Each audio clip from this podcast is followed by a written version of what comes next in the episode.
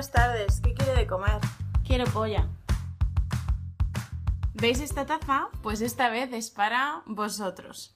En el vídeo de errores típicos de los nativos hispanohablantes, la taza con una tila era para mí, pero esta vez, queridos estudiantes de español, la vais a necesitar vosotros. Bueno, tonterías aparte, tener errores está bien, está perfecto, porque significa que lo estáis intentando. La clave para aprender una lengua es intentarlo, arriesgarse, cometer errores y descubrirlos para mejorar. Pero no descubrirlos y ya está, descubrirlos y actuar para mejorar.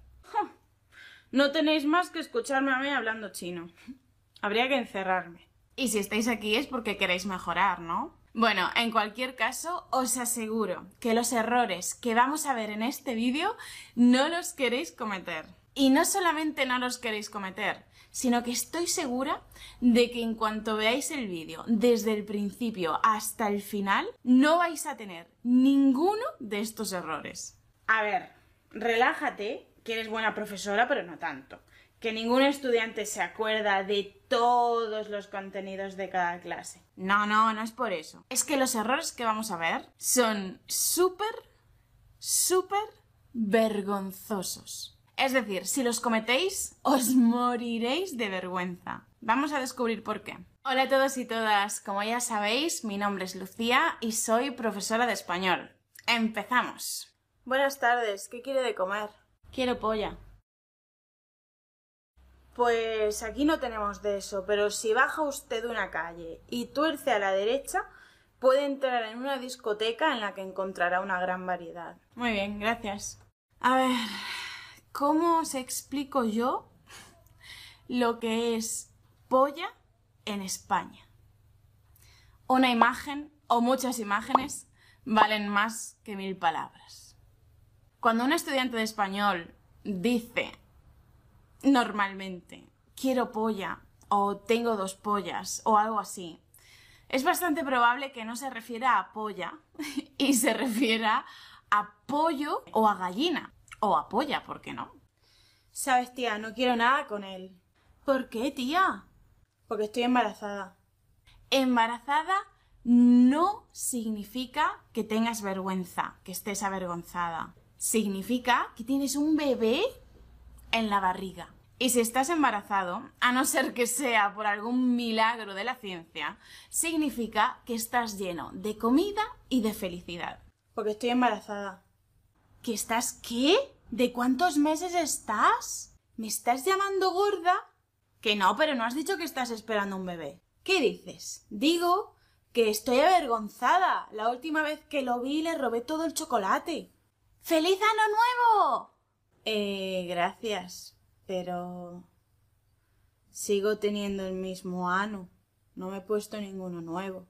Es bastante probable que alguna vez en tu vida hayas escrito ano en lugar de año, ¿verdad?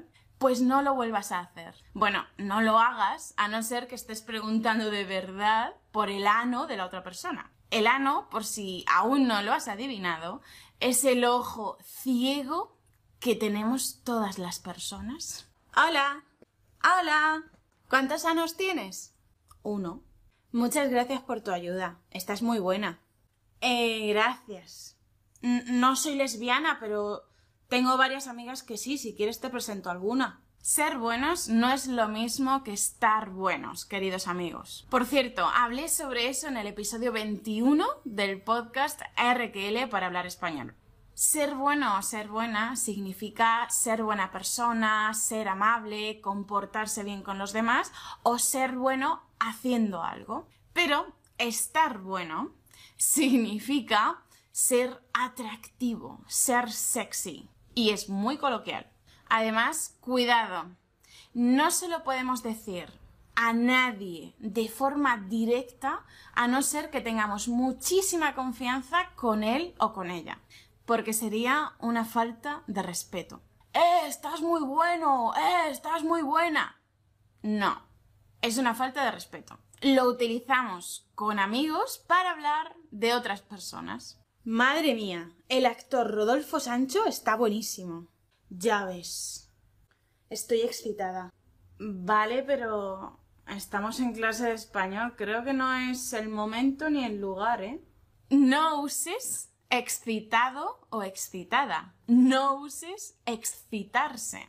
Usa entusiasmarse, emocionarse, entusiasmado, entusiasmada, emocionado, emocionada. ¿Por qué? Porque sí, excitado también significa entusiasmado o emocionado, pero si dices estoy excitado, nadie va a pensar que estás emocionado. Van a pensar en un sentido sexual. En la actualidad, con nuestras mentes tan pervertidas, pensamos automáticamente en uno de los significados de excitado que significa que tienes despierto el deseo sexual. No lo uses. A no ser que venga bien usarlo, claro. Estoy caliente. ¿Y tú? La verdad es que no. Cuidado, chicos. Estoy caliente significa que quiero fiesta. Pero fiesta sexual. Si hace calor, tenemos calor. Pero no estamos caliente, ¿de acuerdo? La verdad es que no. Ay, perdona, quiero decir que tengo calor. Ya. Lucía, no toques los cojones, que los tengo mojados todavía. ¿Qué? Los cojones, que no los toques, que los tengo mojados todavía. A ver, cojones son los... eso. Lo que acompaña a eso otro. Así que cuidado, porque tenemos un par de palabras muy parecidas. Cajones y cojines, que no cojones, ¿eh? Lucía, no toques los cojones, que los tengo recién pintados. ¿Los qué? Perdona, los cajones. Los cajones de la mesa. ¿Estás constipado? Este último no es un error que vosotros cometáis. No pero es algo que podéis entender mal por influencia del inglés. Constipado, en español, no tiene nada que ver con vuestra relación con el váter, con el baño, con el aseo. Si estamos constipados, significa que estamos resfriados. Estamos resfriados, nada más. Por cierto, el otro día en Instagram, antes de hacer este vídeo, hice una encuesta para preguntarle, para preguntarles a todos los estudiantes de español que me siguen en Instagram y que quisieran compartir su respuesta, cuál es el error más vergonzoso que han tenido. Y me dijeron un montón de errores y la mayor parte de ellos no eran vergonzosos. O sea, no son los peores errores que pueden tener. No les, no tiene por qué, no tienen por qué causarles vergüenza.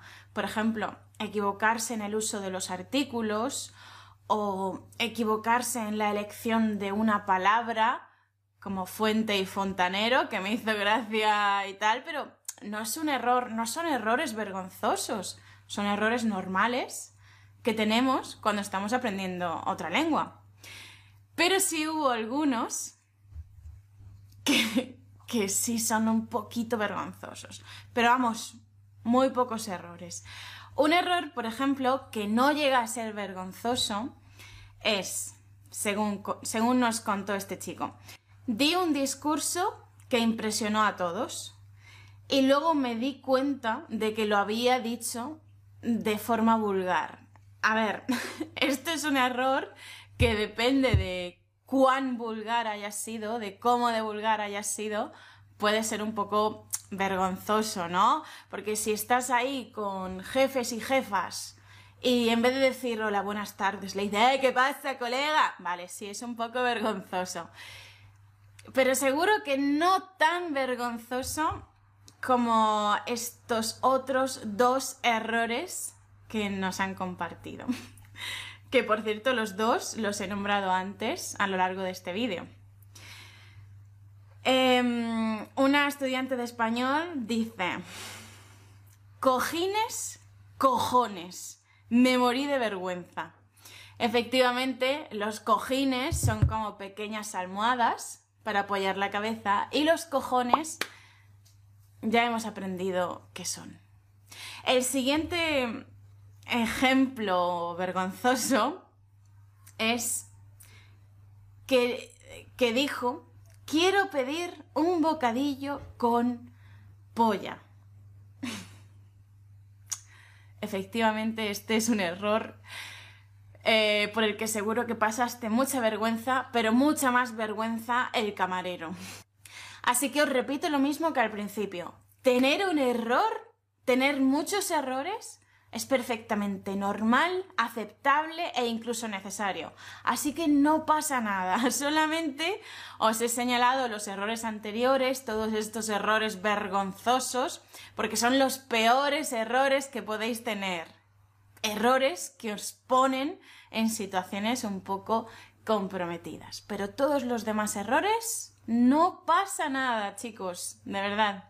Bueno chicos, si os ha gustado este vídeo, no os olvidéis de dejarme un me gusta. ¿Queréis más vídeos sobre errores en español? Os leo en los comentarios. Ya sabéis que tenéis la transcripción de este vídeo en rql.com, además de muchos ejercicios para practicar. Nos vemos o nos escuchamos muy pronto aquí en RQL, en el podcast RQL para hablar español o en las redes sociales, Instagram o Facebook. Hasta pronto.